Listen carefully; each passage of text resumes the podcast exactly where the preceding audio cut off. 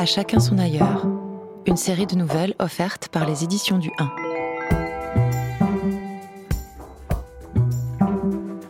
Le temps d'un été, l'hebdomadaire Le 1 et sa collection Le 1 des libraires, les trimestriels Zadig, Légende, America, vous donnent rendez-vous autour de l'ailleurs. Onze écrivains explorent par la nouvelle ce mot à géographie variable.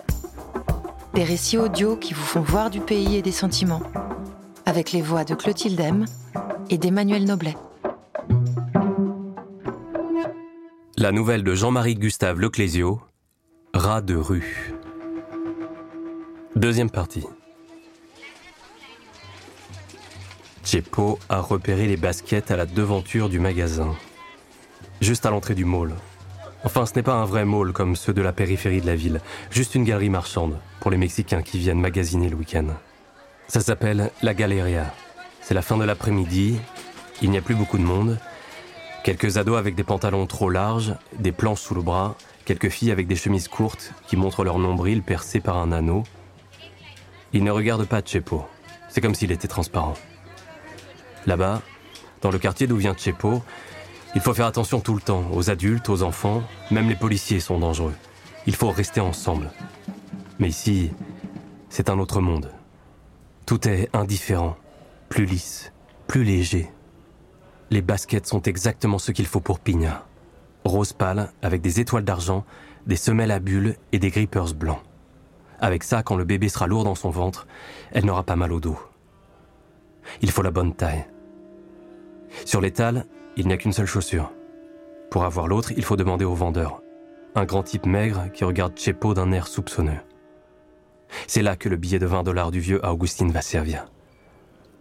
Qu'est-ce que vous voulez? Chepo ne parle pas l'anglais. Il montre les doigts de ses deux mains. Huit? C'est la taille que vous cherchez? Le vendeur cherche dans les cartons derrière le comptoir. La galeria ferme dans une demi-heure. Chepo pense qu'il va être en retard pour le rendez-vous avec les autres. Il hausse les épaules. Peut-être qu'ils sont déjà en prison à l'heure qu'il est.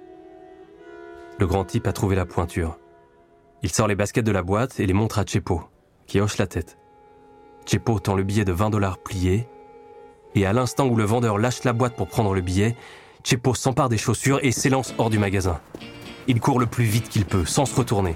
Il se faufile entre les voitures, il remonte l'avenue, une rue à sens unique.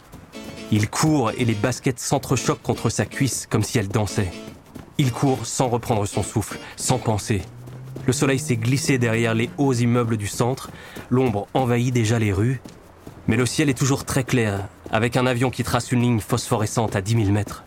Chepo court devant le parc où des gosses attardés jouent au baseball. Il court à travers les quartiers silencieux où les gens sont enfermés, l'œil rivé à leur écran de télé. Après le parc, il y a la grande avenue bordée d'arbres où se trouve l'entrée de l'égout.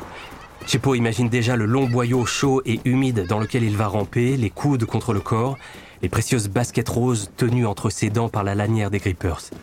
Mais il n'a pas le temps. Parce que, au moment où il aperçoit la bouche noire de l'égout, l'entrée vers la liberté, il voit les trois voitures de la police pareilles à trois gros insectes noirs et blancs. Et non loin, à l'ombre des arbres, le fameux combi bleu de la Migra. Il comprend qu'il est fait, comme un rat. Le service de détention des immigrés illégaux à la Migra est une grande salle de béton sans fenêtre, éclairée par 18 barres de néon, dans laquelle souffle un appareil d'air conditionné aussi gros et à peu près aussi bruyant qu'un moteur d'avion. À l'angle le plus éloigné de la porte, une cuvette de WC, sans abattant, trône dans un réduit sans porte, flanqué d'un lavabo. Les prisonniers sont conduits ici les mains attachées dans le dos par des menottes en plastique. Ceux qui n'ont pas encore été interrogés restent ligotés, les poignets tellement serrés qu'ils doivent marcher pliés en avant avec les bras relevés dans le dos comme de drôles d'oiseaux captifs. D'autres attendent, assis par terre, le dos contre le mur, hommes, femmes, enfants, tous très bruns, hirsutes, leurs habits tachés de poussière. Certains ont même perdu une chaussure en tentant d'échapper à la police. Quand ils doivent faire leurs besoins, il faut qu'ils s'asseyent sur la cuvette, devant tout le monde. Ils ont tous la tête baissée. Quand Chepo est entré dans la salle, ils ont relevé la tête. Mais ils l'ont à peine regardé, d'un regard sournois, fatigué. Ce sont tous des inconnus. Des hommes et des femmes qu'on a pris dans les rues de Nogales, ou bien dans la réserve des Indiens Papagos, après des nuits de marche dans le désert. Le seul que Chepo reconnaît, c'est Bravo. Il est assis par terre près de la porte. Il a été interrogé et ses poignets sont libres. Mais il porte encore les traces des bracelets en plastique. Et il a une plaie sur la joue gauche, juste au-dessous de l'œil. À Chepo, il parle vite, avec une rage contenue. Ils m'ont tabassé, j'en ai mordu un. Chepo demande Où est-ce que tu as été pris? Lui aussi parle bas. Il y a une caméra qui filme la salle de son objectif fixe, sûrement un micro. Mais qui est-ce que ça intéresse? Ils m'ont pris dans le parc. Et toi? À l'entrée. On nous a donné, et moi je sais qui. Qui? Mais qu'est-ce que tu crois? C'est Mano, ce PD, ce fils de pute. Mais t'es fou, il était même pas avec nous. Bravo a une lueur de haine dans les yeux. Alors, il peut téléphoner, non? Je te dis, c'est Mano. Il est leur indique. Il fait un geste brutal avec son poing. Je lui ferai la peau, je le planterai, je le jure. Avant la nuit, le policier est venu. Il a emmené Chepo dans le bureau contigu à la salle. C'est un grand type, un peu roux, rouge, l'air bonasse, mais Chepo se méfie, ce sont souvent les pires. Il interroge. Il parle plutôt bien l'espagnol, mais sans doute à cause du règlement, il double toutes les questions en anglais. Ton nom Ton âge Ton adresse Tu vis chez tes parents? Il note tout sur l'écran de son ordinateur. Sur le bureau, à côté de l'ordi, il y a la paire de baskets roses destinée à Pigna. C'est l'objet du délit. Pourquoi tu as volé des chaussures de fille Pour donner à ma sœur, dit Chepo. Il n'y en a pas là-bas. Elle n'a pas d'argent. Elle a besoin de bonnes chaussures. Elle attend un bébé. Elle a très mal au dos. Chepo sait ce qu'il faut dire pour attendrir. Et ça marche. Il a vu une petite lueur d'amusement dans les yeux du flic, comme un sourire sur sa grosse face rouge. Bon. Bon, on a récupéré les chaussures, le magasin ne va pas porter plainte. Ça lui servira à quoi? Ils ont mes 20 dollars, dit Chepo. Ah, tant pis pour toi, ça t'apprendra. Ça vaut mieux que d'aller au bot, non? Chepo ne dit rien. Il frotte ses poignets endoloris. Et bravo Le flic le regarde sans comprendre. Puis. Ah oui, tu veux dire euh, Martin, l'autre petit rat? Il a l'air moins bonasse tout à coup. Chepo pense que c'est lui que Bravo a mordu et qui a répondu par un nion sous l'œil. Lui, on le garde encore un peu, c'est un violent. Si on le renvoie aujourd'hui, il est capable de tuer quelqu'un. Chepo pense Tu ne peux pas si bien dire.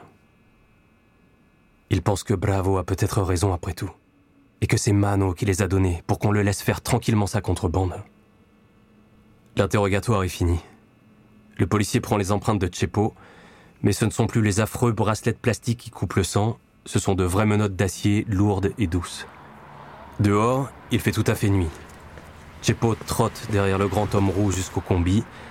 Le chauffeur ouvre la porte arrière. À l'intérieur, il y a la bande au gros complet. El Gato, Aguirre, Johnny, Beto, Larata. Ils ont l'air piteux.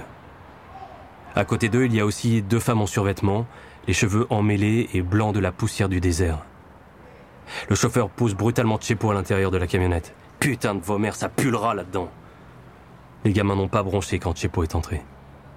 Ils ont des têtes obtuses et butées de petits durs. Le policier roule et regarde un instant sans rien dire. Il sait bien qu'ils recommenceront. C'est à cause de ces égouts. Il y en a partout sous la ville. Quand on les bouge d'un côté, les gosses sortent de l'autre. C'est une histoire sans fin. Il faudrait qu'ils engraissent, pense le flic. Comme les vrais gosses des vrais pays, à manger des glaces et des bons steaks juteux. Alors ils ne pourraient plus passer par tous ces tuyaux. Facile à dire. Il se souvient de la phrase d'un des riverains de la frontière. Je ne les ai pas mis au monde, pourquoi est-ce que j'aurais à les nourrir? Le combi bleu roule dans les rues de Nogales. Par le hublot grillagé, en haussant le cou, Chepo voit défiler les enseignes bleues et rouges, les colliers de lampes, les arbres de Noël, les guirlandes, les palmiers extraordinaires. Il entend des bruits de musique, des cantiques, des berceuses, tout ce langage qu'il ne connaît pas. Au poste frontière, le transfert a lieu en quelques minutes. Les gosses passent sous le bras des douaniers, détalent à toute vitesse dans les rues bondées. Les deux femmes parlementent avec les policiers, puis elles s'en vont, elles aussi, vers la gare des autocars en tirant leurs valises de hard. Dans la grande salle glacée, Bravo s'est levé contre le mur pour dormir, malgré la lumière blafarde des néons. Il attend. Il rêve, les yeux fermés, à la jeune fille aux cheveux d'or belle comme une fée, qui reviendra demain dans le parc. Peut-être qu'elle tournera son regard pâle pour chercher du côté des grands arbres, et lui n'y sera pas.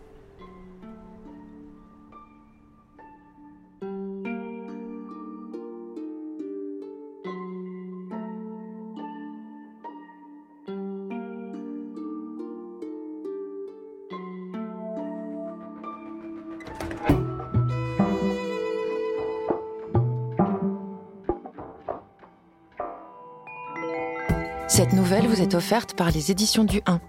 Pour explorer d'autres ailleurs, retrouvez en kiosque et en librairie l'hebdomadaire Le 1 et sa collection Le 1 des libraires, les trimestriels Zadig, Légende et America.